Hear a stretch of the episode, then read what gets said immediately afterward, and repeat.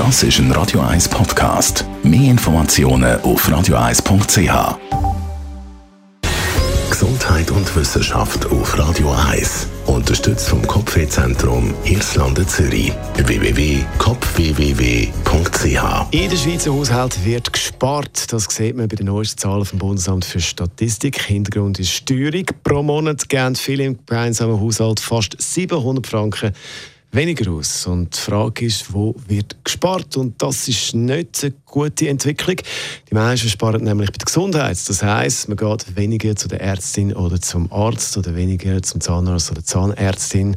Und das merkt man bereits bei der Zahnmedizin. Das Budget für Gesundheitsausgaben pro Haushalt ist im letzten Jahr im Durchschnitt bei 355 Franken gewesen. Das Jahr nur noch bei 137 Franken.